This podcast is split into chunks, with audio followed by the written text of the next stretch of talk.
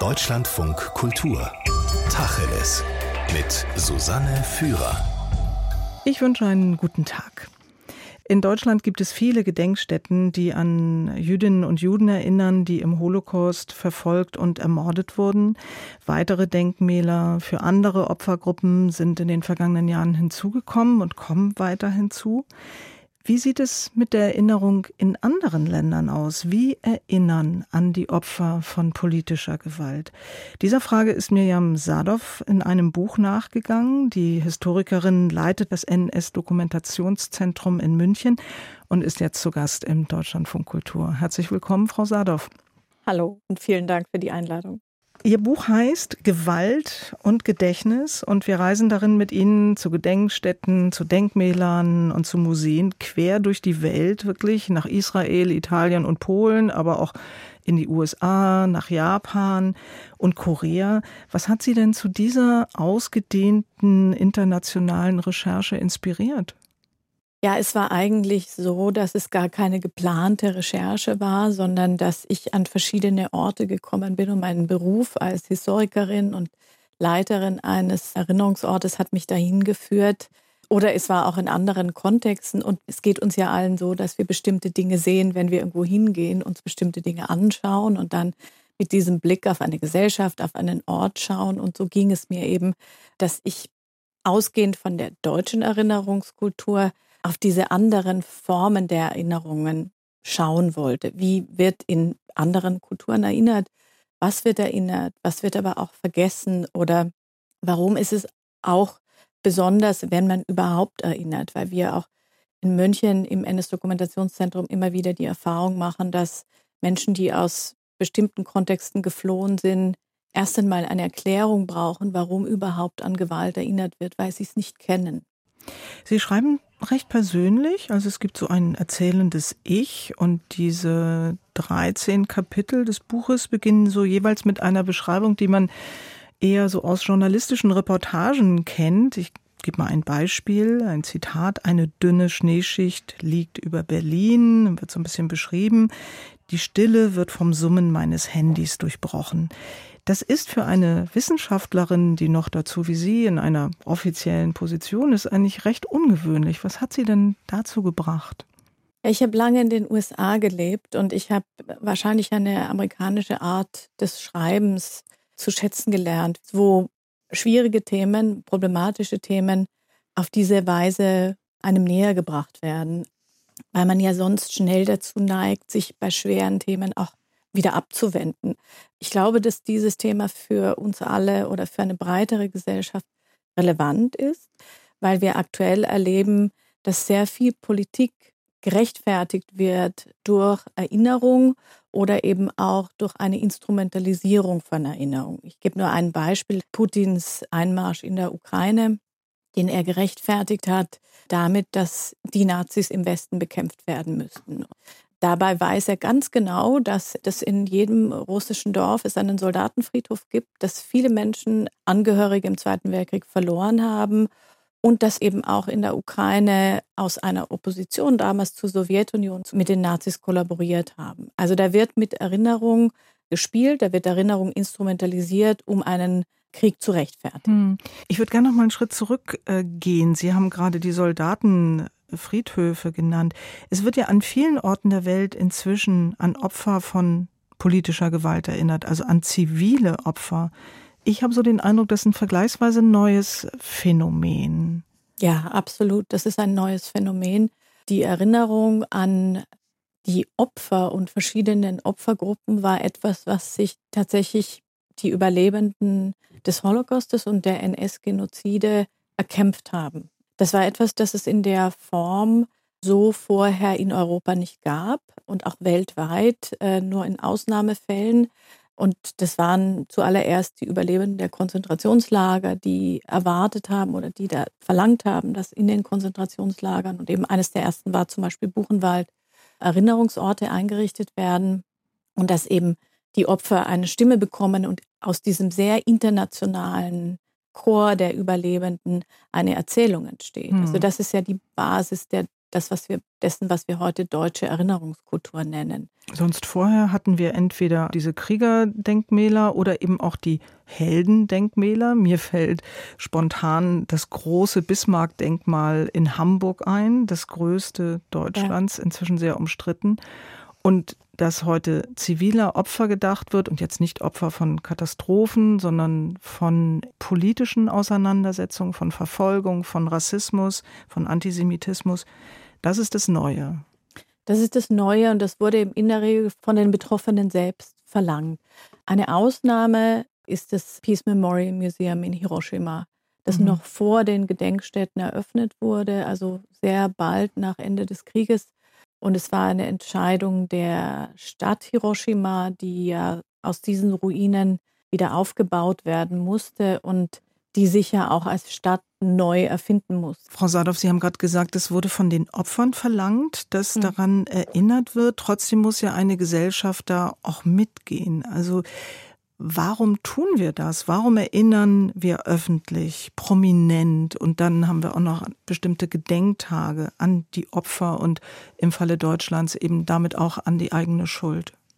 Ja, in Deutschland waren es auch die Alliierten, die das eingefordert haben, die auch eingefordert haben, dass zum Beispiel alle Erinnerungen an das NS-Regime, alle Hitler-Statuen entfernt werden. Das ist in, zum Beispiel in Italien nicht der Fall dieses Bewusstsein, dass es eine Verantwortung gibt, an diese Verbrechen zu erinnern, ist etwas, was über die Jahrzehnte erst gewachsen ist. Und das hat sehr viel zu tun mit diesem Diskurs der Opfer, mit dem Fordern der Opfer, aber in Deutschland dann auch mit der 68er Bewegung, weil es ja mitnichten so war, dass die Täter nicht mehr da waren. Es wurden ja nur die prominenten Täter wirklich verurteilt und die meisten waren ganz schnell wieder zurück und Teile der Gesellschaft, in der Justiz, in den Universitäten, in den Kliniken waren zum Teil dieselben Personen weiter in Führungspositionen. Und das hat lange gedauert, dass in dieser Gesellschaft auch aufgebrochen ist, zu sagen, ist eigentlich ein Problem.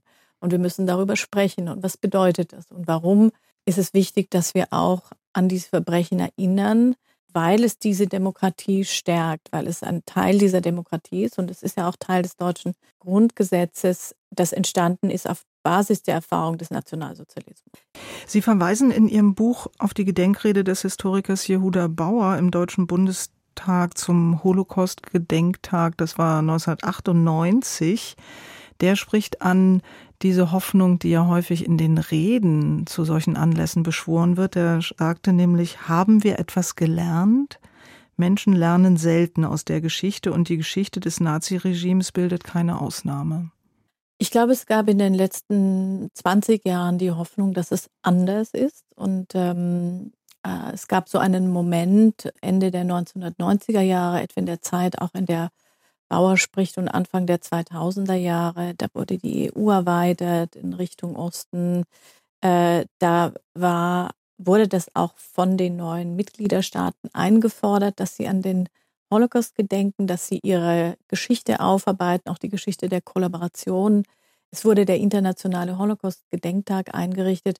Es gab so einen Moment, wo man dachte, das ist jetzt ein Konsens. Also es gibt eine Entwicklung. Das hat sehr stark mit dem Ende des Kalten Krieges zu tun, mit dieser Annahme, dass jetzt dieses blutige 20. Jahrhundert vorbei ist, dass wir gelernt haben und dass jetzt alles anders wird.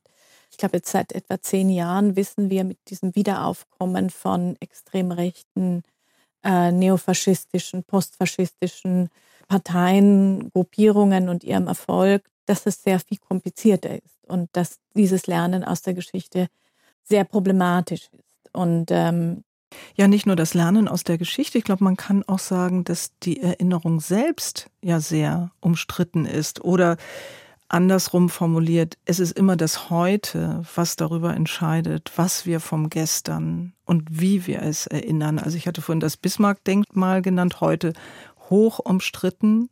Ja. Und was Sie gerade angedeutet haben, mit der AfD sitzt jetzt eine Partei im Deutschen Bundestag, die diesen deutschen Erinnerungskonsens nicht mehr mitmacht, um es mal freundlich zu formulieren. Die Parteivorsitzende Alice Weidel zum Beispiel sieht ja im Kriegsende 1945 keine Befreiung vom Nationalsozialismus, sondern eine Niederlage des eigenen Landes, so hat sie es genannt. die Erinnerung ist eigentlich niemals sicher im Sinne von gesichert. Nein, ist sie nicht. Im Gegenteil, also sie ist zum einen nicht sicher und dann kann das, was, was wir, was ich jetzt als eine, eine Erinnerung an eine verbrecherische Politik sehe, kann auch wieder zum Modell werden für eine neue verbrecherische Politik. Also es ist zum Beispiel so, dass in Indien sich Modi ganz gezielt immer wieder am italienischen Faschismus orientiert und das als ein Modell sieht im historischen Faschismus. Oder wenn die AfD jetzt, wie wir jetzt erfahren haben, angeblich bei einem Treffen mit Neonazis dabei war, wo darüber spekuliert wurde, also unter diesem rechtsextremen Begriff der Remigration, zwei Millionen Menschen aus Deutschland, auch deutsche Staatsbürgerinnen, nach Afrika zu deportieren, dann bezieht sich das ja auch auf Ideen, die die Nationalsozialisten hatten. Also, das heißt, Erinnerung ist interessengeleitet, verändert sich auch, äh, je nachdem, zu welchem Zeitpunkt wir leben. Das Denkmal für die im Nationalsozialismus verfolgten Homosexuellen, was in Berlin seit 2008 steht, wäre 30 Jahre vorher nicht genehmigt worden, hätte man nicht aufstellen dürfen. Und umstritten ist ja auch, wer erinnern darf. Ja, ganz richtig. Die erste Erinnerung an den Nationalsozialismus kam von den jüdischen Opfern selbst, noch während der Ereignisse, von exilierten Jüdinnen und Juden, von Menschen, die zum Beispiel im Ghetto von Warschau oder im Ghetto von Wilna festgehalten wurden, dort zum Großteil auch gestorben sind, äh, umgebracht wurden, die dokumentiert haben, was sie erleben, von historischen Kommissionen, die unmittelbar nach dem Krieg von den Überlebenden zusammengestellt wurden. Das war auch die Basis für die Kriegsverbrecherprozesse. Also das war ein ganz schwieriger Kampf, diese Stimmen auch zu Gehör zu bringen. Also da wurden Bücher veröffentlicht auf Jiddisch, auf Deutsch, auf Hebräisch, in vielen Sprachen, die wurden nicht gelesen, die wurden nicht gesehen, die wurden nicht veröffentlicht. Paul Hilberg war ein exilierter Historiker, der eines der ersten großen Geschichtswerke über den Nationalsozialismus und vor allem über den Holocaust geschrieben hat. Es fand keinen deutschen Verlag, weil auch in Deutschland in den 60er und 70er Jahren noch Historikerinnen in zentralen Positionen saßen, die den exilierten Historikern gesagt haben, ihr wart gar nicht da, ihr könnt diese Geschichte nicht erzählen. Oder man hatte eben auch, das ging bis in die 1990er Jahre, wurden die Quellen, das, was die Opfer hinterlassen hatten, Tagebücher, Aufzeichnungen, nicht so ernst genommen wie die Quellen der Täter, weil man gesagt hat, dass die Leute sind ja nicht objektiv gewesen, die wussten ja nicht. Ja, oder die jüdischen Historiker, wie Saul Friedländer mal erzählte, denen wurde vorgehalten, sie seien ja befangen, sie könnten ah. gar nicht ja. über den Holocaust urteilen, während natürlich deutsche Historiker das ganz unbefangen tun konnten. Zu emotional, ne? Man ja. hatte ihnen vorgeworfen, sie seien zu emotional und könnten überhaupt nicht objektiv auf das Thema blicken. Ja, und es kommt ja auch immer darauf an, was man aus der Erinnerung macht. Sie äh, nennen ein Beispiel in Ihrem Buch von der Shoah-Gedenkstätte in Mailand, die zur Notunterkunft für Flüchtlinge umfunktioniert wurde. In Deutschland hat man ja häufig eher das Gespräch darüber, wenn es um den Nationalsozialismus geht, so, ja, was hätte ich getan? Mhm. Und da geht es eher um die Frage, was tue ich heute? Genau. Das ist ja. dann der Sprung. Mhm. Das ist genau die Frage. Das ist auch die Frage, die Ari Vollmann zum Beispiel stellt. Das ist ein israelischer Filmemacher, der das Tagebuch der Anne Frank gewissermaßen ins Heute zieht, indem er eben eine Verbindung zu heute herstellt und sagt, eigentlich ist die Frage eben, was mache ich heute? Mhm. Weil äh, die Frage, was hätte ich damals gemacht, können wir sowieso nicht beantworten. Frau Sadov, ich habe in den vergangenen Monaten mehrfach den Vorwurf aus dem europäischen Ausland gehört, dass Deutschland im Hamas-Israel-Krieg parteiisch sei. Deutschland sei nämlich so beschäftigt mit seiner eigenen Schuld, mit der Erinnerung an seine Schuld gegenüber den Jüdinnen und Juden, dass es die Verbrechen, die Israel heute in Gaza verüben, einfach nicht sehen würde. Andere Freundinnen wiederum sagen mir, Deutschland sei mit seiner ausgewogenen Berichterstattung über eben diesen Krieg eine wohltuende Oase in Europa welcher Seite man jetzt auch immer recht gibt, ich glaube, man kann festhalten, dass die Erinnerung ans Gestern auch immer unsere Interpretation des Heute beeinflusst. Ja, natürlich spielt die Geschichte da eine Rolle, wie wir auf gerade eben Konflikte heute schauen. Es hatte schon der Krieg in der Ukraine gezeigt und bei dem Krieg jetzt in Israel Palästina ist es noch mal sehr viel stärker, weil die Wahrnehmung, wie Sie es richtig beschreiben, bei vielen war, dass es eben sehr polarisiert war. Die einen haben das Massaker der Hamas relativiert oder vielleicht sogar als einen Freiheitskampf dargestellt oder eben gesagt, es hätte doch gar nicht stattgefunden, während die anderen ähm, die sehr hohe Zahl der palästinensischen zivilen Opfer als eine Notwendigkeit darstellen. Das ist äh, eine sehr polarisierende Situation ja weltweit und Deutschland hat da sicher einerseits auch eine besondere Verantwortung, aber in der Diskurs ist in Deutschland eben doch äh, anders geführt worden als zum Beispiel äh, in den USA oder in England. Andererseits, das ist das Wichtige, dass diese Vielstimmigkeit auch gehört wird. Ich fand jetzt nochmal interessant, dass in Zusammenhang, also jetzt Deutschlands Rolle in Zusammenhang mit der Erinnerung äh, zu sehen. Wir hatten vor einer Weile eine niederländische Journalistin zu Gast, die warf Deutschland vor, ihr haltet wieder ein Volk für wertvoller als das andere. Also da ist so eine ungebrochene Traditionslinie von ihr gezogen worden. Mhm. So kann man eben dann Erinnerung auch instrumentalisieren. Ich glaube, was man auf jeden Fall sagen kann, dass der Fokus auf eine, auch auf die eigene große Schuld schon auch blind machen kann für andere Opfer. Es hat ja zum Beispiel sehr lange gedauert, bis Deutschland begonnen hat, sich mit seinen Verbrechen in der Kolonialzeit zu beschäftigen. Ja, es gab eben auch diese Sorge, dass der Blick auf die kolonialen Verbrechen die Relevanz der Holocaust-Erinnerung, die natürlich mühsam erkämpft wurde, dadurch verringern würde. Und ich, ich sehe das überhaupt nicht. Und es ist eigentlich eher so, dass die Relevanz der Ereignisse auch für die deutsche Demokratie besonders da Menschen berührt, wo es mit ihrer eigenen Biografie zu tun hat. Und für Menschen, die aus anderen Kontexten nach Deutschland kommen, die haben den Zweiten Weltkrieg aus einer anderen Perspektive erlebt. Der Krieg hat ja fast alle Teile der Welt berührt wenn man dann eben auch über die Kolonialgeschichte und über die kolonialen Verflechtungen, wenn man das mitdenkt, dann ist das für viele Menschen, kriegt das eine ganz andere Relevanz. Ne? Wenn man darüber nachdenkt, dass die Menschen, die aus Deutschland fliehen wollten, eigentlich keine Fluchtorte hatten, weil die ganze Welt aufgeteilt war unter wenigen Staaten.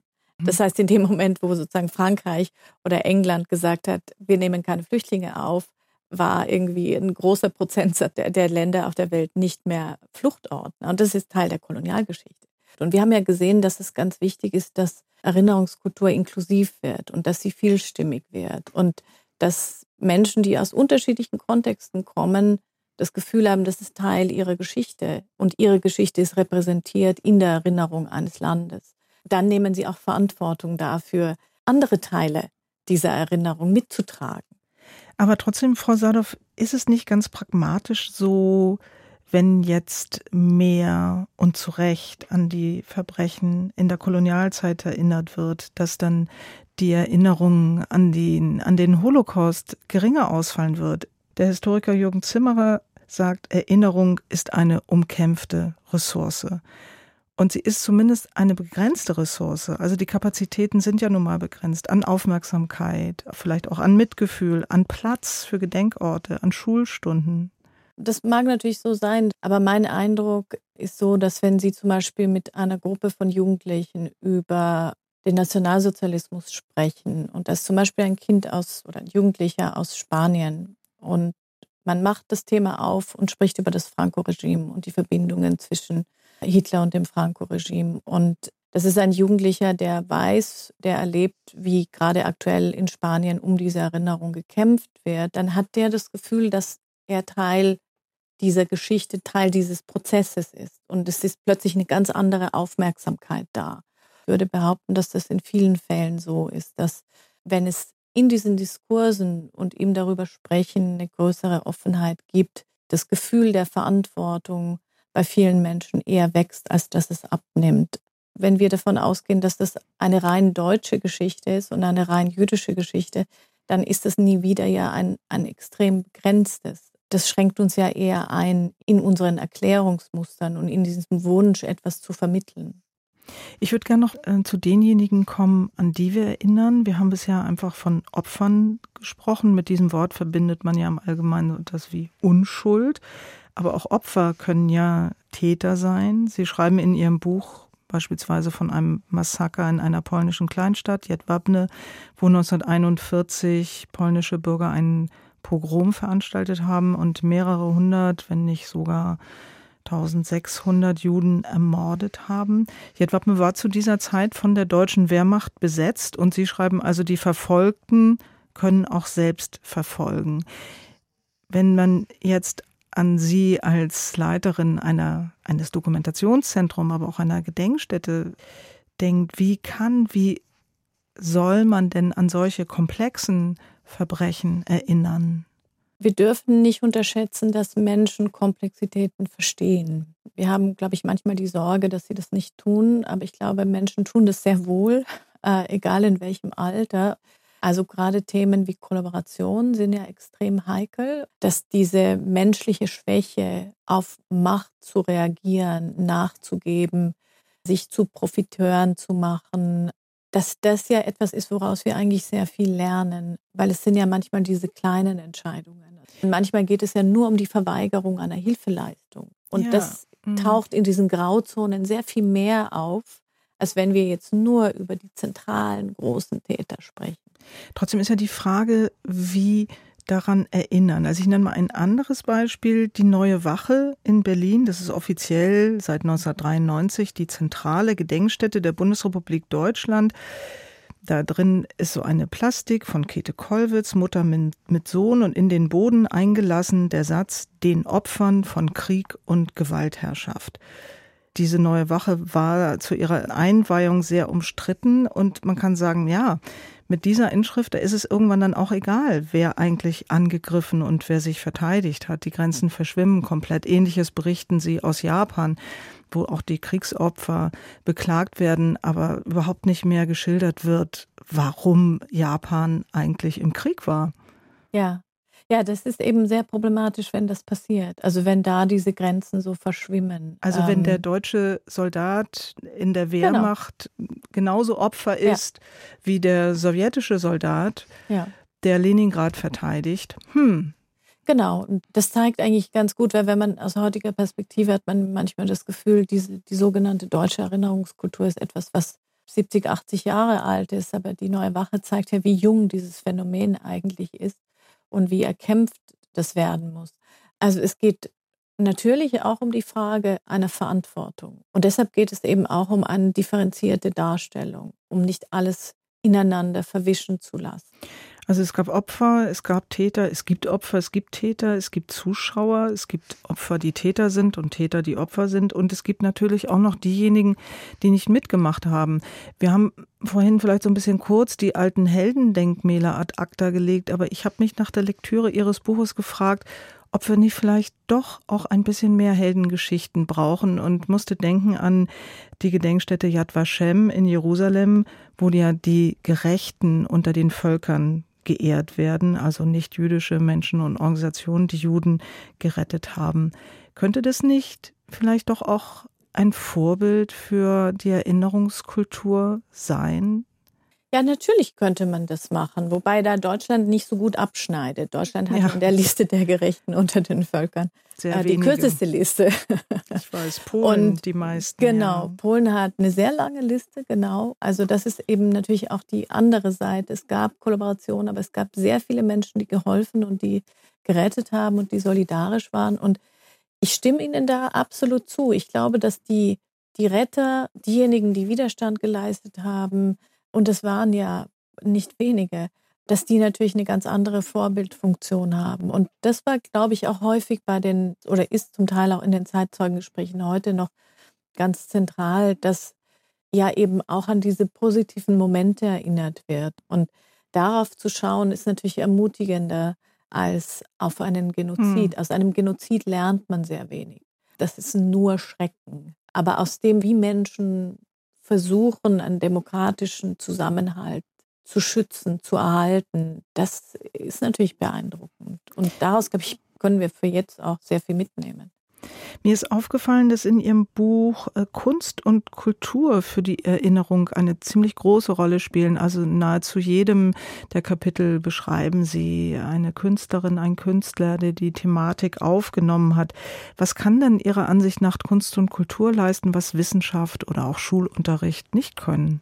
Also ich glaube, dass Kunst und Kultur die Möglichkeit haben, über eine sehr individuelle Sprache Türen zu öffnen, Wege aufzumachen, die in einer reinen Dokumentation oder in einer auf eine rein rationale Ebene fehlen. Also es ist im Prinzip eine Ergänzung. Wir brauchen natürlich die Fakten, wir brauchen das Wissen. Also eine reine Emotionalisierung hilft natürlich gar nicht. Und für jemanden, der heute 15, 16 ist, sind die 1920er Jahre eben sehr, sehr weit weg. Die Zeitzeugen haben ja aus ihrer Biografie und in ihrer Person immer diese Unmittelbarkeit hergestellt. Und Kunst hat ein ähnliches Potenzial, das zu machen. Auch in, in, in dem Sinn, dass sie natürlich uneindeutiger, und es ist manchmal die Sorge, ne, dass man sagt, Kunst ist sehr viel uneindeutiger als die, mhm. als die hm. Wissenschaft. Es ist weniger genau, aber gleichzeitig kann das auch mit einer ganz anderen Offenheit Menschen erreichen. Es gibt eben auch Situationen wie zum Beispiel in Kambodscha, wo ein Volk so traumatisiert ist, eine Nation so traumatisiert ist von diesem ja noch nicht so weit zurückliegenden Autogenozid in den 70er Jahren unter Pol Pot, dass eigentlich die Menschen überhaupt nicht mehr darüber sprechen wollen und dass dann aber eben über künstlerische Zugänge auch Wege gefunden werden, zu erinnern an eine Zeit, an die es sehr wenige Erinnerungen gibt, weil die Menschen zum Beispiel durften keine Fotos machen, es gab keine Aufnahmen, es gab keine privaten Erinnerungen mehr, das war alles zerstört. Es durfte ja auch nichts aufgeschrieben werden. Es durfte nichts aufgeschrieben werden und wo dann eben zum Beispiel ein, einer der Überlebenden, der dann einen Film gemacht hat mit kleinen Tonfiguren, die in einen Textkontext gestellt werden und die dann diese Bilder, die fehlen, ersetzen. Das ist ja häufig so. Es gibt keine Bilder. Und dann werden die Bilder eben hm. ersetzt hm. durch künstlerische Zugänge. Das können auch Comics sein, das kann bildende Kunst sein. Ähm, oder wie Claude Lanzmann, nicht? Wie Claude Lanzmann, genau. Der gar keine genau. Bilder gezeigt hat und genau. hinterher aber alle Leute geschworen haben, sie hätten die Bilder gesehen. Ja, genau. Frau Sadov, zum Abschluss, nach Ihrer Reise an diese vielen Erinnerungsorte in der Welt, was meinen Sie, was könnten wir lernen? Ähm, machen wir schon alles gut und super? Das äh, weiß ich jetzt nicht. Ich glaube, das, was interessant ist oder was mir dieser Blick über die Grenzen hinaus gebracht und gezeigt hat, ist, wie wichtig es ist, im Gespräch zu bleiben, wie wichtig es ist, manchmal auch auszuhalten, dass Menschen aus anderen Kontexten auf das schauen, was wir machen, wenn amerikanische Journalistinnen kommen und einerseits die deutsche Erinnerungskultur loben, weil sie institutionell Unglaubliches geschaffen hat, aber gleichzeitig eben in den privaten, persönlichen, familiären Erinnerungen so wenig passiert ist. Das sind Dinge, die fallen uns auf, wenn jemand das von außen sagt.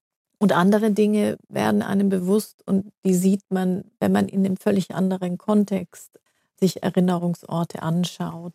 Ich glaube, dass bei dem, was gerade aktuell passiert an Instrumentalisierung von Erinnerung oder von Vergessen für ähm, häufig extrem rechte Positionen, egal ob das in Argentinien ist oder in Spanien oder bei uns oder in Russland oder in Ungarn oder in ganz, ganz vielen anderen Kontexten, ist, dass wenn man einen differenzierten Blick auf die Geschichte hat, lässt man sich sehr viel weniger leicht überzeugen davon, dass extremer Nationalismus, dass eine Abkehr von der Demokratie, dass Verschwörungsideologien, dass Populismus, dass Hetze und Hass uns irgendwo hinbringen. Weil eben, wenn wir in die Geschichte schauen, wir sehen, dass das Ergebnis meist ein katastrophales ist, nämlich für alle Beteiligten. Natürlich erstmal in erster Linie für die, die es betrifft, weil sie vulnerable Gruppen sind und die verfolgt werden, aber am Ende dann für eine ganze Gesellschaft, die auseinanderbricht und die nur sehr mühsam diesen sozialen Vertrag wiederherstellen kann, den es braucht, um überhaupt zusammenzuleben und vor allem in einer Situation, in der wir von einer Krise in die nächste uns bewegen. Und das mhm. wird nicht besser werden, das wird schlimmer werden. Und uns diese Menschlichkeit zu erhalten, ist wirklich die zentrale Frage, wenn es darum geht, wie wir die nächsten Jahrzehnte gemeinsam leben oder überleben wollen. Sagt Mirjam Sadov, sie ist die Direktorin des NS-Dokumentationszentrums in München. Herzlichen Dank für das Gespräch, Frau Sadov. Vielen Dank für die Einladung. Und das Buch, über das wir gesprochen haben, heißt Gewalt und Gedächtnis und ist im Hansa Verlag erschienen.